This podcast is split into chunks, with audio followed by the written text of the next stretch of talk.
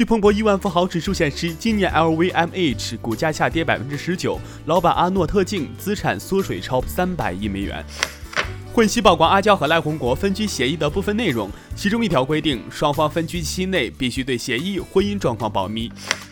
中国传媒大学回应研究生疑因被导师卡住论文坠网，将核实家属所说情况。中国校园之声也将持续关注。关于天津师范大学开学方案上了热搜，学生表示担心，宿舍是四人间改成的六人间，没有独立卫浴，可能是几十人共有厕所，几百人共用大澡堂，开学后封闭管理。据美国媒体九号报道，美国前总统奥巴马批评现任总统特朗普的新冠疫情应对是混乱的灾难。五月九号下午，自马德里飞往北京 CA 九零八航班因起飞后不久发动机叶片遭遇鸟击，返航降落在马德里巴拉哈斯机场，全体乘客及机组人员均安全无恙。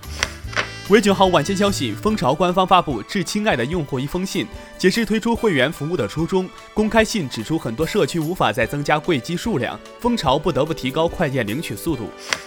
在停业三个多月后，上海迪士尼度假区宣布将于今日起重新对公众开放，这也是全国第一家恢复开园的迪士尼乐园。